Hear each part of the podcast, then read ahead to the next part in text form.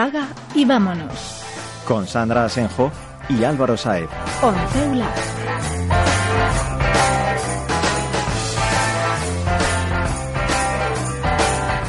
Hola, ¿qué tal? Bienvenidos a esta nueva entrega de Apaga y vámonos. Yo soy Sandra Senjo. Y yo soy Álvaro Saez y como siempre estamos encantados de saludarte con Frank Carcelén en la técnica y Laura García y María Borbujo en la producción.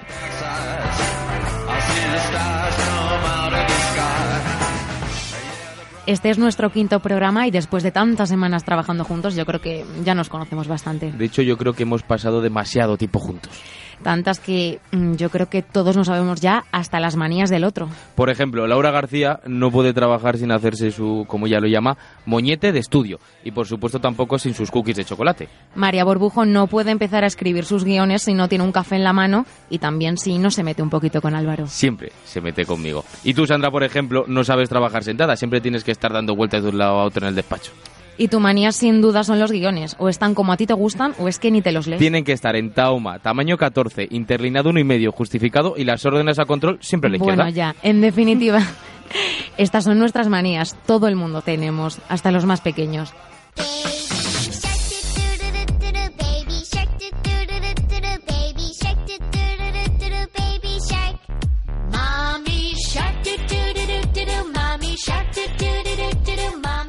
Nosotros te hemos contado las manías que tenemos aquí en el programa de Apague Vámonos, pero ¿qué manías tienen los más sabios del patio del colegio? Me gusta un montón andar descalza, incluso en invierno ando descalza. Todo descalza, descalza y descalza. Ver YouTube por la tarde. Dormir 10 horas antes de hacer ninguna actividad con pantalla. Tocarme el pelo. Morder los lápices. Quitar todas las etiquetas a la ropa porque si no luego me pican. Por la mañana me tengo que tomar mi tacita azul de leche, porque si es otra me sabe raro. Cuando me voy a dormir, duermo con música y siempre saco mi pierna por encima del edredón.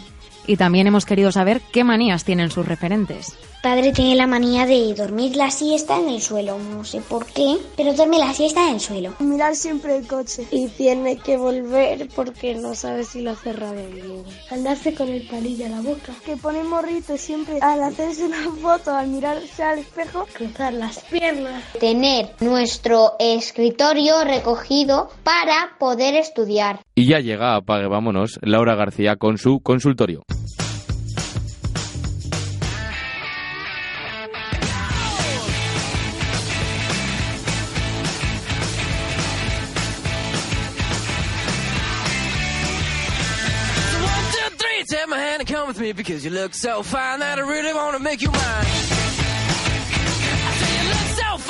really want to make you. Y ahora llega ya la sección del consultorio donde vosotros y sobre todo vuestras historias son las protagonistas. Como sabéis, el tema del programa de hoy trata sobre las manías. Hemos conocido las de los más pequeños y las de sus padres. Y ahora Laura García nos cuenta las vuestras. ¿Cómo estás, Laura? Genial, como siempre. Con muchas ganas de que escuchéis las manías más curiosas, por no decir raras, de nuestros oyentes. Madre mía, qué miedo me estás dando. Oye, venga, antes de empezar, ¿Cómo pueden participar en esta sección? Pues muy fácil, Álvaro. Solo tienen que seguir a nuestra cuenta de Instagram, arroba onceulab, y estar muy atentos a las historias, ya que publicamos el tema de la semana para que la gente pueda enviarnos sus historias a través de mensaje directo. Pues ya sabéis, todos a seguirnos en nuestra cuenta de Instagram, arroba onceulab. Bueno, ya te dejo empezar, Laura. Comenzamos con el ritual que sigue Dani antes de empezar un partido. Lo que no sé es cómo no sería. Siempre que salgo a jugar, en el paseillo inicial, siempre salgo el último. Cuando estoy debajo de la portería, siempre toco primero el palo izquierdo, después el derecho, después me beso tres veces la muñeca derecha y salto tres veces hacia arriba. Cuando metemos un gol, salgo a celebrarlo con los compañeros y cuando vuelvo siempre toco la parte central del larguero de mi portería y si ganamos el partido al final, pues el próximo partido vuelvo a jugar con los mismos calzoncillos. Yo, los mismos calzoncillos, pero lavados o sin lavar. No sé, a Esperamos que lo primero. Eh, los futbolistas y los deportistas en general tienen muchas manías. Bueno, Rafa Nadal, ese tiene, o sea, vamos, ya te digo, yo, yo soy chisca y yo no, yo no lo aguanto en casa. Os lo juro, ¿eh? O sea, os lo juro. Yo es imposible que soporte a alguien tan maniático como él. Sí, sí, de hecho hay gente que haría cualquier cosa por su equipo de fútbol. Si no, que se lo digan a Cristian. A ver, la mayor superstición que tengo es que cuando juega el Madrid siempre tengo que ir al mismo bar, sentarme en la misma silla, pedirme la misma cerveza y las mismas tapas. Si no, ya creo que no va a ganar. Es una superstición friki rara que tengo. ¿Y qué pasa cuando pierde? aún haciendo eso, pues me tengo que cambiar de bar. Y en el mismo bar hago lo mismo. ¿Qué me ha pasado en la era, en la era Lopetegui, por ejemplo? Que me he quedado sin bares y lo tengo que ver en el ordenador, aquí en internet, porque ya me he quedado sin superstición friki rara. Oye, para preguntar qué se hace cuando juega el Madrid, hay que preguntarle aquí a la experta futbolera, a nuestra amiga Sandra. Sandra, ¿qué haces cuando pierde el Madrid? Venga, no, cuando juega el Madrid, ¿qué Un- haces? Un tema trending topic esta temporada, ¿Sí? además. Venga, no, que- ¿tienes alguna manía? Te pones siempre la camiseta del mismo jugador. Eh, vas, a- no sé, ¿tienes alguna manía? Yo cuando juego al Atleti, yo, o sea, yo voy al estadio y siempre tengo que llevar la misma gorra, ¿vale? Y los mismos cascos y la bufanda, por, por supuesto, la misma. Yo tengo la sudadera de las finales. Eso La sudadera de siempre, las finales. Siempre. Ya Y- estábamos para tirar, pero yo me la seguiré poniendo siempre. Bueno, Laura, continúa, que ya escucha demasiado. Bueno, seguimos con las historias, que la verdad he escuchado de todo, pero sin duda esta es la más singular. Nos la cuenta Bárbara. Cuando voy por la calle, sobre todo, le pongo efectos de sonido a las cosas. Tipo, a lo mejor voy con el paraguas por la calle porque está lloviendo y tengo que subirlo porque le voy a dar a algo y luego bajarlo y mientras subo y bajo el paraguas hago... ¿Sabes? En plan como que está subiendo y bajando. ¿Cómo te has quedado? Pero es de verdad, nos ha sí, que vacilado. sí. Ir con esta chica por la calle tiene que ser un Tiene que ser un espectáculo. espectáculo. Sí, sí. Oye, ¿vosotros sois supersticiosos? Mm, A ver, yo ya he dicho yo lo del guion. Yo más que... No es manías, yo es que soy como muy perfeccionista. Si no está todo ahí como tiene que estar, me pongo nervioso. Ya lo hemos, ya lo hemos visto. Yo sí soy de supersticiones, la verdad. A ver, sí. ¿sí? ¿Cuál es? Una. No, pero que las típicas cosas que se supone que dan mala suerte, No- yo... no pasar por debajo de una Es- escalera. exactamente. Y Si, si se cae el salero, ¿qué hacéis? Ah, siempre a cada, a cada lado de Eh, pero es una guarrería. Tú no- me estás, estás mirando- No, cuesta nada y te puedes librar de mucho. Si se cae el salero, tienes que echarlo detrás tres veces, ¿no? O una vez. O Bueno, yo he hecho una a cada una lado cada de los lado. hombros. Igual que sí. si mm, ves un, te miras en un cristal roto, también da No, mala si suerte. rompes un, un espejo. Si rompes un espejo, sí. eso. ¿Qué opináis sobre los gatos negros? Yo, mira, yo veo un gato negro, no me asusto, pero sí que es verdad que digo, en plan, ojo, ojo.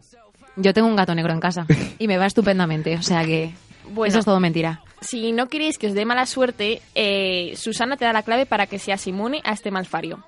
Pues la manía más rara que tengo es que cada vez que me cruzo con un gato negro, para que no me dé mala suerte, me tengo que ir corriendo al árbol más cercano, tocarlo siete veces con los dos dedos y luego me doy uno en la frente. Y la verdad es que me funciona. De momento me funciona. No, o sea, no, yo no hago esas cosas, o sea, me da, o sea no me da mal rollo, pero no me Dar da una... siete golpes a un árbol. Y luego te tienes que meter un tobazo en la, en la frente. Oye, si le funciona, pues vamos a probarlo. Sí, ¿no? Venga. Voy a estar yo todo el día por casa haciendo eso. Porque...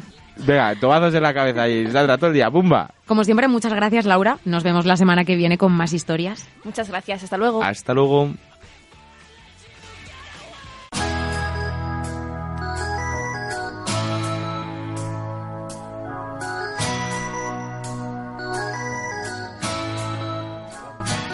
Programa para los jóvenes universitarios. Con Sandra Asenjo y Álvaro Sáez en Onceula.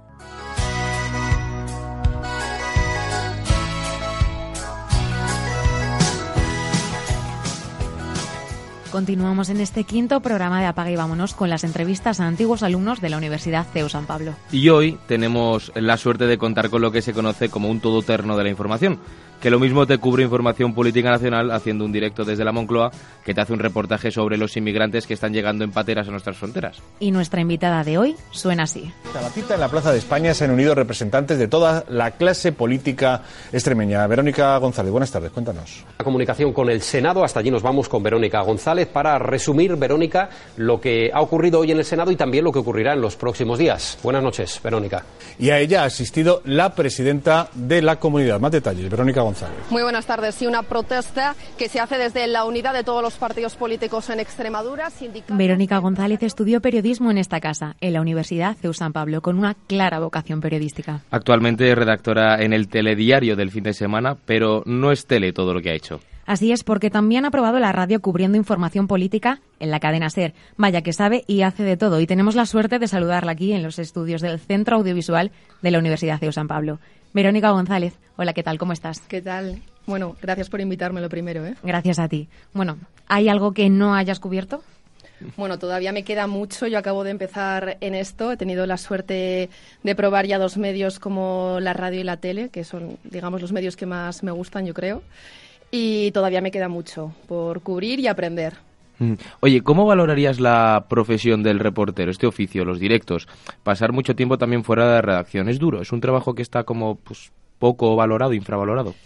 Un poco sí, pero sobre todo diría que es imprescindible. Para mí yo creo que cualquier periodista que sale de la facultad tiene que pisar la calle, eh, hacer calle y conocer la información a pie de calle, digamos. Estar en contacto con la gente, con la noticia. Y eso se nota mucho cuando trabajas con editores que, que han hecho calle previamente y cuando no han hecho calle antes. Y yo, infravalorado, pues a veces sí, porque a veces los medios no son los suficientes y a veces tienes que cubrir mil cosas, estar a mil cosas a la vez y es complicado, pero bueno, al final todo sale. ¿Y, y qué ingredientes necesita el reportero? O sea, ¿qué necesitas o qué tienes que tener para ser un buen reportero? Pues primero tener los cinco sentidos eh, a máximo nivel. Eh, estar muy atento a todo lo que hay a tu alrededor, que no se te escape nada, nada, porque cualquier cosa es puede ser noticia. Entonces tienes que estar muy, muy, muy atento. Y sobre todo, para mí otro factor importante es ser empático, ¿no? Con, con la persona que estás entrevistando, eh, con la información que estás, que estás tratando, desde un punto de vista, o sea, sin llegar a un amiguismo o, pasar, esa barrera, pero sí ser empático con lo, con lo que estás tratando. En este quinto programa estamos hablando sobre las manías. ¿Tú tienes alguna manía? O, al revés, ¿te has tenido que quitar alguna manía? Manías. Eh, bueno, digamos que, por ejemplo, antes de hacer un directo, el minuto previo sí que me intento concentrar un poco mm, en la noticia, intento como no fijarme lo de alrededor, porque a veces estás haciendo un directo en un aeropuerto, en una manifestación y hay mucha gente a tu alrededor, e intento concentrarme un minuto antes de entrar en directo como, vale, es la noticia, me voy a eh, enfocar en lo que quiero contar. Y no sé si es una manía, pero sí es una práctica que suelo llevar a mm. cabo. Y dentro de esta, todas las informaciones que has cubierto, ¿Cuál crees que es la más complicada? No sé si por la temática, no sé si por la accesibilidad a la información, pero para ti, ¿qué es lo más complicado de cubrir? Bueno, yo en lo que llevo de carrera, generalmente lo que más he tratado es temas de nacional y sociedad. Y, hombre, la política siempre es un tema complicado porque sobre todo en una televisión pública que tienes eh, la función de servicio público hay que tener mucho cuidado. Entonces eh, hay que andar con pies de plomo y, saber de lo que se está hablando. Y pero bueno en general todo porque luego un tema social también tienes que tener mm, los cinco sentidos como como he dicho antes. Así que yo creo que en general hay que tener cuidado en todos los, en todos los ámbitos, pero yo que me dedico generalmente a hablar de política, eh, intento tener especial cuidado. ¿Se nota que trabajas en televisión española a la hora de cubrir, por ejemplo, información de la Moncloa? ¿Tenéis preferencia en cuanto al acceso a determinada información o a determinados protagonistas? Hombre, yo trabajo, yo trabajo en el fin de semana y entonces yo hago un poco de todo y no, aunque trabajo en el área de nacional, no, mm, no soy la persona que llevo Moncloa. Sí que es verdad que la persona que, que suele que cubrir información de presidencia eh, puede tener acceso a cierta información, pero como el resto de, periodistas de otros medios que hacen mm, específicamente esa información. Yo creo que cuando hay que dar información de presidencia se da y cuando no, no. O sea, no, no, metemos información ahí con calzador. Ser reportero de guerra parece lo más complicado. ¿Tú estás de acuerdo en esto? Mm, ¿Qué opinas de este tipo de periodismo? ¿Y tú te atreverías? Pues alguna vez se me ha pasado por la cabeza. Cuando se lo he dicho a mi madre casi se tira de los pelos. Pero a ver, yo mm, personalmente, eh, obviamente no he hecho, en mi corta carrera no he hecho periodismo de guerra. Eh, sí que he tenido la oportunidad de hablar con cámaras que han estado cubriendo conflictos y demás, y por lo que me han contado, eh, bueno, pues a veces eh, llegas tocado de, cubrir esas, ese tipo de informaciones, ¿no? Porque al fin y al cabo estás ahí, al pie de la noticia, lo ves mm, directamente con tus propios ojos y a veces es difícil, ¿no? Mantener esa, esa línea que he dicho antes entre la información y el, a nivel más personal, ¿no? Entonces, eh, en un futuro, pues obviamente me gustaría cubrirlo, pero yo creo que tienes que tener cierto recorrido, ¿no? Para, para hacer ese tipo de información. Se critica mucho a los medios de comunicación por desamparar a, los reporteros de guerra. ¿Tú estás de acuerdo con esto? Pues eh, yo lo, lo que he visto, por ejemplo, en televisión española, siempre van con suficiente amparo de la casa y no, no tengo constancia de ello, pero seguramente en muchos medios sí que sí que exista porque la precariedad yo creo que llega Es un mundo que existe mucho el freelancing, que al final te tienes que que buscar tú las castañas, te las tienes que sacar las castañas del fuego y sí que es verdad que, si no tienes ese respaldo de un medio de comunicación grande, se entiende televisión española en este caso. Eso que iba a decir, que en televisión española tenemos la suerte de contar con una red de corresponsales que yo creo que los ampara la casa y yo creo que no hay ningún, ningún problema. Pero otros medios eh, que no tienen la suerte de tener esta red de corresponsales sí que cuentan con freelance que igual a veces están en condiciones que no son las más adecuadas para cubrir este tipo de conflictos. Bueno, volvemos a Verónica, mm, reportera, periodista. ¿Alguna información que te haya marcado especialmente? Igual, no sé si por la temática, por lo que te lo hayas currado tú, que te haya costado mucho sacar ese reportaje o incluso que te haya salido muy bien. Una información. Pues mira, como os decía antes, en el fin de semana yo estoy en Nacional, pero al ser un equipo pequeño, al final hacemos de todo y cuando necesitan a gente en sociedad, estás, estás en sociedad, cuando necesitan a gente en internacional, estás en internacional. Y me he dado cuenta también estando en fin de semana que aparte de la política me gusta mucho el tema del periodismo de investigación, el de sucesos, siempre que no se cruce la línea del sensacionalismo.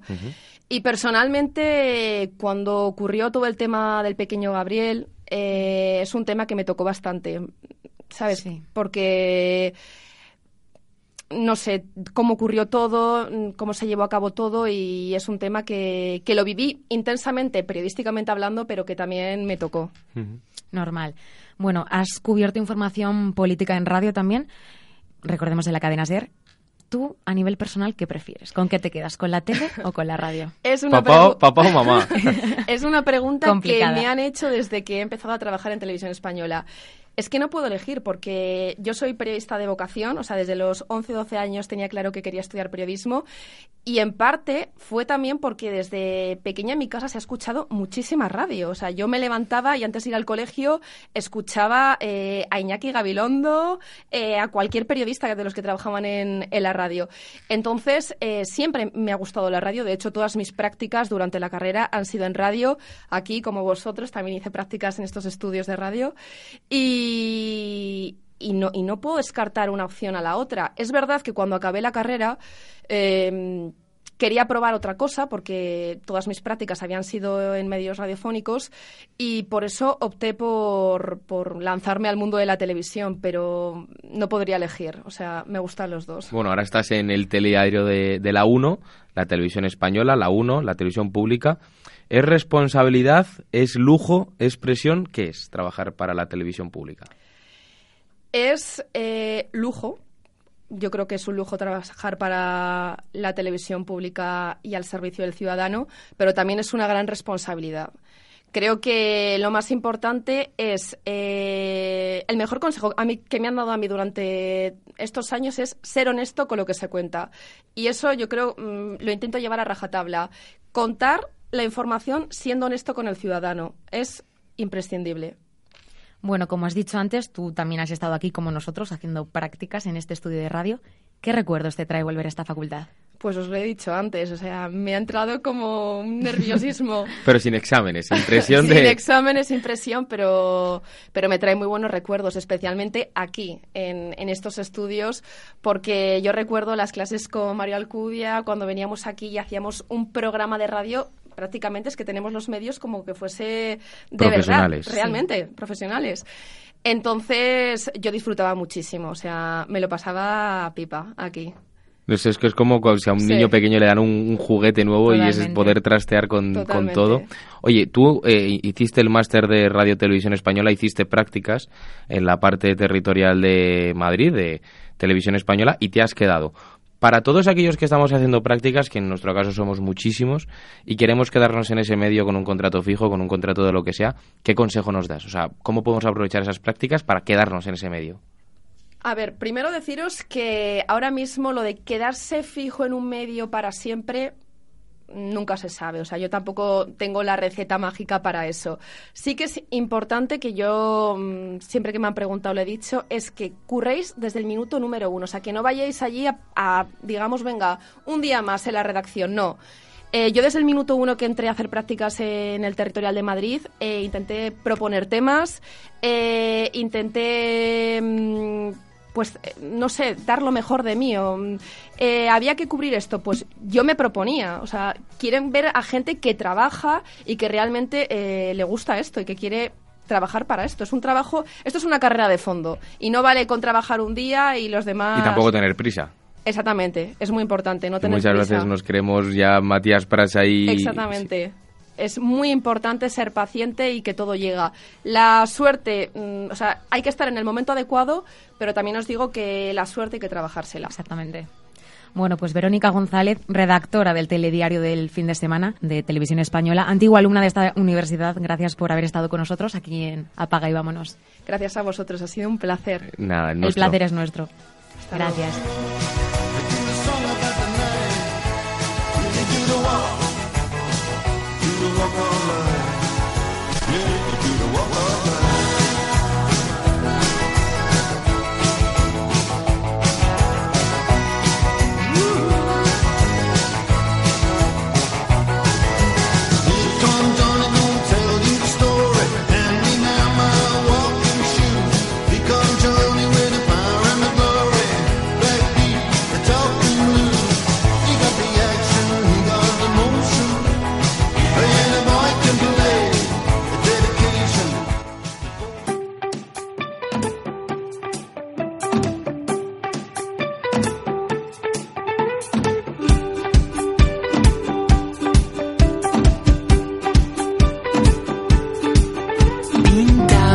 Tus labios de rojo, tu pelo naranja.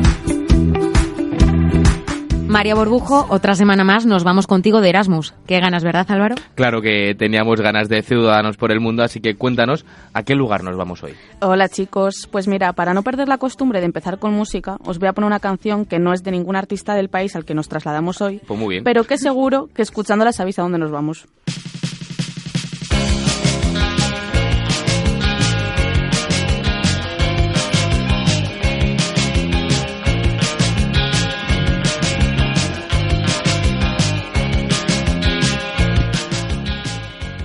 ¿Cómo sabes, ¿Cómo sabes que me gustan a mí los hombres G? Ya sé dónde nos vamos, a Italia, ¿no? Bueno, en realidad lo he puesto porque me gusta a mí, pero sí, nos Venga, vamos a Italia, venga. concretamente a Milán.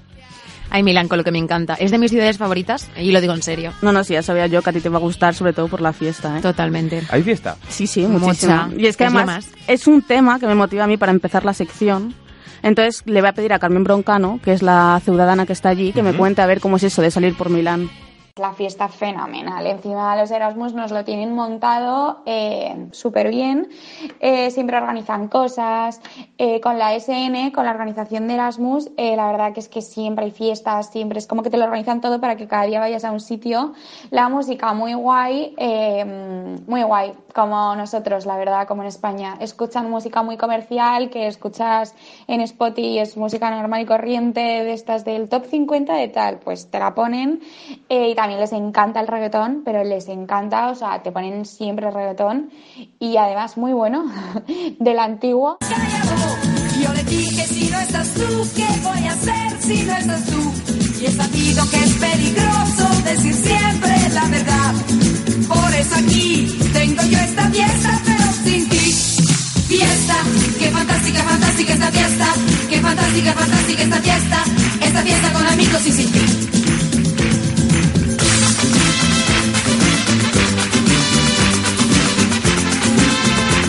La fiesta, el rollo que llevan a mí me gusta un montón. Sí, y aunque no lo haya dicho, es verdad que Milán es una ciudad ideal para irse de Erasmus si te gusta la fiesta, la verdad, porque tienen un montón de ofertas para cuando ¿En sales plan? de fiesta. Sí, pues mm, que si estás allí de Erasmus, pues entras gratis a las discotecas, te invitan a un montón de copas y tienes un montón de ventajas. Vamos, yo cuando fui Y- flipé.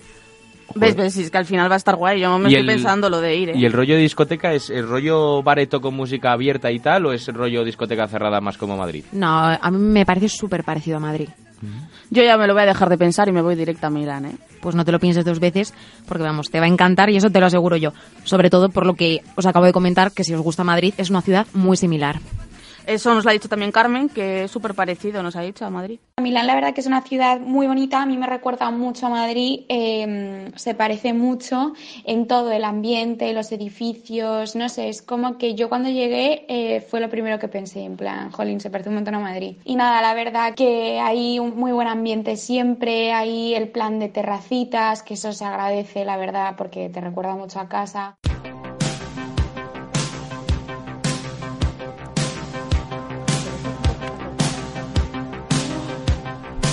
Felicità e tenersi per mano, andare lontano la felicità. Il tuo sguardo innocente in mezzo alla gente, la felicità. A mí eso me ha encantado, que se parezca a Madrid. Lo que ha hecho de las terrazas se la mete también. Ya sabéis que a mí Madrid me encanta, bueno, España en general, porque la gente de aquí de España, pues no me digáis que no, para que somos los mejores. A ver, no sé si los mejores, pero sí de lo mejor, ¿eh? Aunque los italianos también deben ser gente muy maja, ¿eh, Álvaro? Los italianos, pues bueno, los italianos en general pues son como son muy como nosotros, son muy abiertos, muy expresivos, gritan un montón, eh, son como muy exagerados, así como muy pasionales, muy románticos, muy cariñosos, son así como exagerados siempre. La verdad que son como nosotros, el mismo carácter y como, no sé, las mismas tonterías y el, mismo carácter, pero como multiplicado por 300. Pero, pero eso, son como muy exagerados, pero muy bien. La verdad que los italianos muy buen ambiente y, y todo muy bien. Bueno, nosotros también somos muy así. Si no, mirad cómo somos con el fútbol, por ejemplo, que nos emocionamos un montón cuando ganamos y casi hasta que se nos escapa alguna lagrimilla cuando perdemos. Tú estarás acostumbrado porque eres de la Mira, Atleti. mira, déjame en paz, déjame en paz, de verdad. Mm, bueno, bueno, eh, pues ahora vamos a hablar de la comida, que es un tema que seguro que pone paz aquí entre vosotros. Seguro. Sobre todo aquí con mi amiga, la prima Mari Carmen. Sí, sí. Así que os dejo a Carmen contando lo bueno que es comer por Italia. La comida súper rica, os lo podéis imaginar, pasta, pizza, mm, pizza, pasta.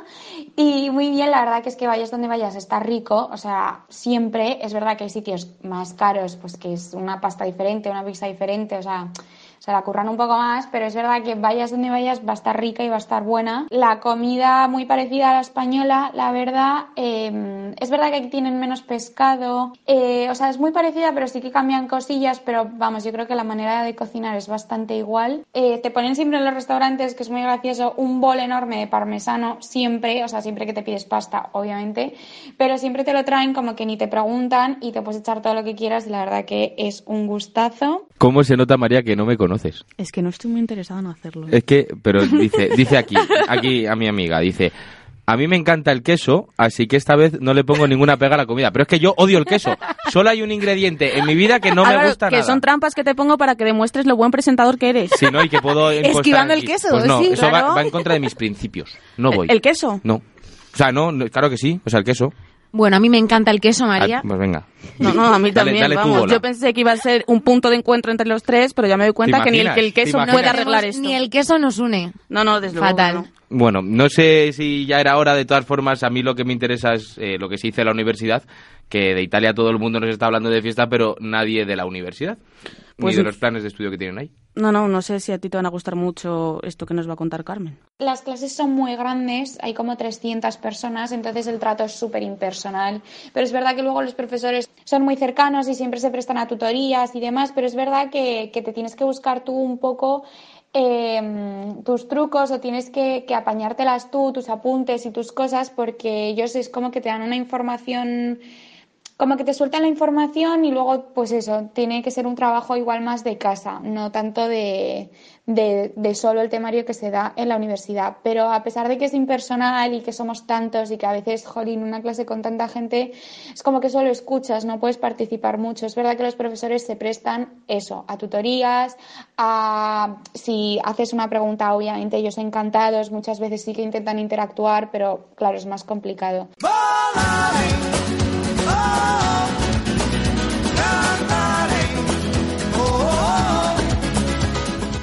Álvaro, aquí el peloteo a ti no te iba a funcionar, ¿eh? A mí nunca me funciona el peloteo porque no lo hago. O sea, a mí sí el profesor... Te me lleva funcionando cinco Sí, años de carrera. No pero mientas. por méritos propios, o sea, porque me lo merezco. O sea, si saco un 10 es porque soy el más listo de Bueno, la y clase alguna hora de tutoría. Que no. que no. Bueno, Bueno, a mí lo que está claro es que me gusta mucho más el trato personal que hay aquí en esta universidad. a mí también. Pues sí, porque al final con tanta gente en clase mm, pasa lo que ha dicho Carmen, que cada uno va más a su bola. Segunda coincidencia de hoy, ¿eh? ¿Qué nos está pasando, chicas? ¿Qué nos está pasando? Dudo que haya más en la vida. Pero bueno, para terminar, chicos, escuchad lo que tenemos que ver en Milán, sí o sí. Es muy tópico, pero es verdad que el Duomo es lo que más impresiona, es enorme. Eh, por dentro también es precioso, pero el edificio, vamos, yo lo sigo viendo, que lo he visto ya mil veces, y cuando lo veo me sigue impactando porque de verdad es como que impresiona mucho y impone un montón, es enorme. Después también, eh, pues el, el barrio de Brera es muy bonito, tiene así callecitas muy pequeñas, como con restaurantes, tiendas muy bonitas, es así como típico barrio así, no sé, como bonito, como romántico. Y después el parque Sempione, que es así como retiro, Sempione es muy bonito, está el Arco de la Paz y ahí eh, hay una zona muy bonita para también tomarte algo y eso, y además siempre hay como artistas callejeros. Stamattina mi sono alzato, oh bella ciao, bella ciao, bella ciao, ciao, ciao. Stamattina Bueno, yo la verdad es que coincido con Carmen en todo y apunto otra recomendación que no ha dicho y es Navigli, que es súper chulo. ¿Cómo se escribe? Navigli. Sí, como suena. ¿Dónde está? Eh, pues en Milán, que no lo Ah, ha es dicho, es un, un, sí- un barrio. ¿Cómo te gusta picar y tocar Que no, joder. Me encanta ver si me pilla y me estoy tirando Sí, algún sí, sí, triple. No, Y te lo digo totalmente en serio. No, Es como que es- porque me voy a ir, me voy a ir a ver a amigos de Erasmus en, sep- en, uy, en septiembre, en enero. Y quiero, o sea, me voy a ir a Roma, pero también quiero hacer algo de turismo por ahí. Entonces, si me dice que Milán, que es muy típico, pues está sin más, pero que Navigli, que está por ahí al lado, está guay, pues me voy a Navigli. No, Navigli pertenece a Milán y de los sitios que ha mencionado de Milán, yo digo que también sumo ¿Y la hay recomendación de Navigli. Es como mm, intenta un poco imitar lo que es Venecia con los canales y demás y es una zona además muy comercial y muy chula para ir a tomar algo y demás. Y está un pelín más alejada de lo que es el centro centro de Milán, pero también está muy guay. Pues Los ya, consejos de Sandra. pues sí, ya solo nos queda ir a verlo. Pues nada, María. Nos vemos la semana que viene Hasta entonces. la semana que viene a ver qué os traigo. Gracias. Adiós. Bella ciao, ciao, ciao. E le genti che passeranno ti diranno che bel fior. E questo è il fiore del partigiano.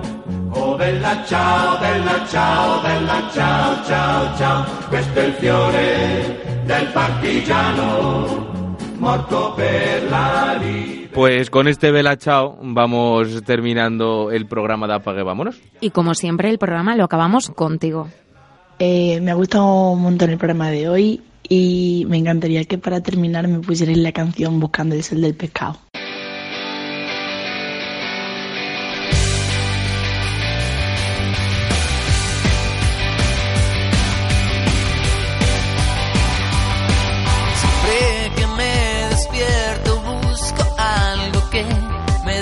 Siempre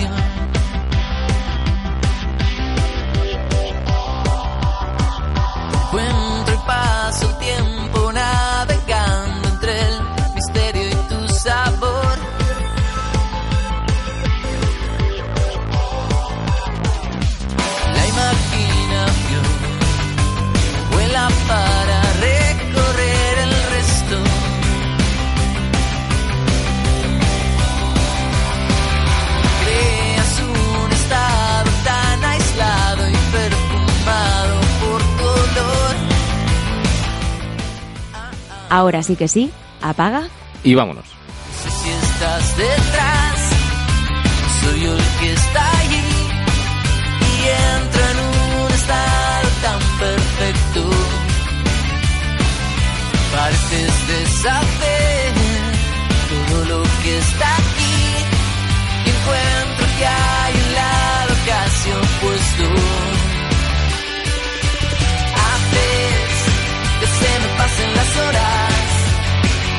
Salga el sol. A veces antes del tiempo. Creces siempre en lugares secretos, buscando el sol. que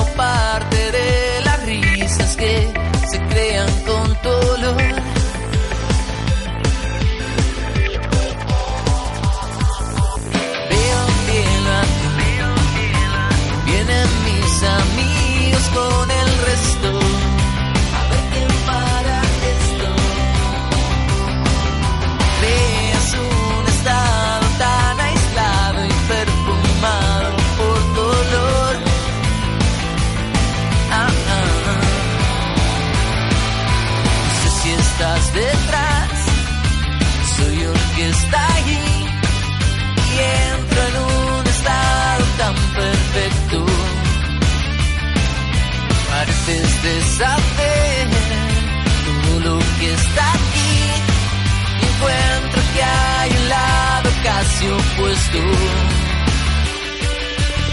Haces que se me pasen las horas y salga el sol. A veces antes del tiempo. Veces siempre en lugares secretos. Buscando el sol. Buscando el sol.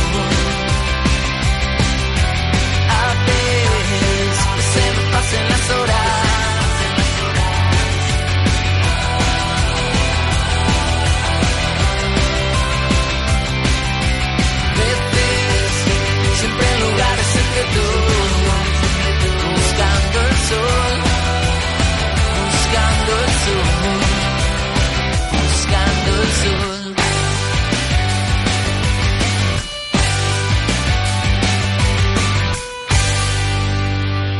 Hola, soy Ángel Correas. Ahora mismo estoy presentando la mañana del fin de semana en la cadena Cope. Estás escuchando Apague y Vámonos con Sandra Senjo y Álvaro Saez.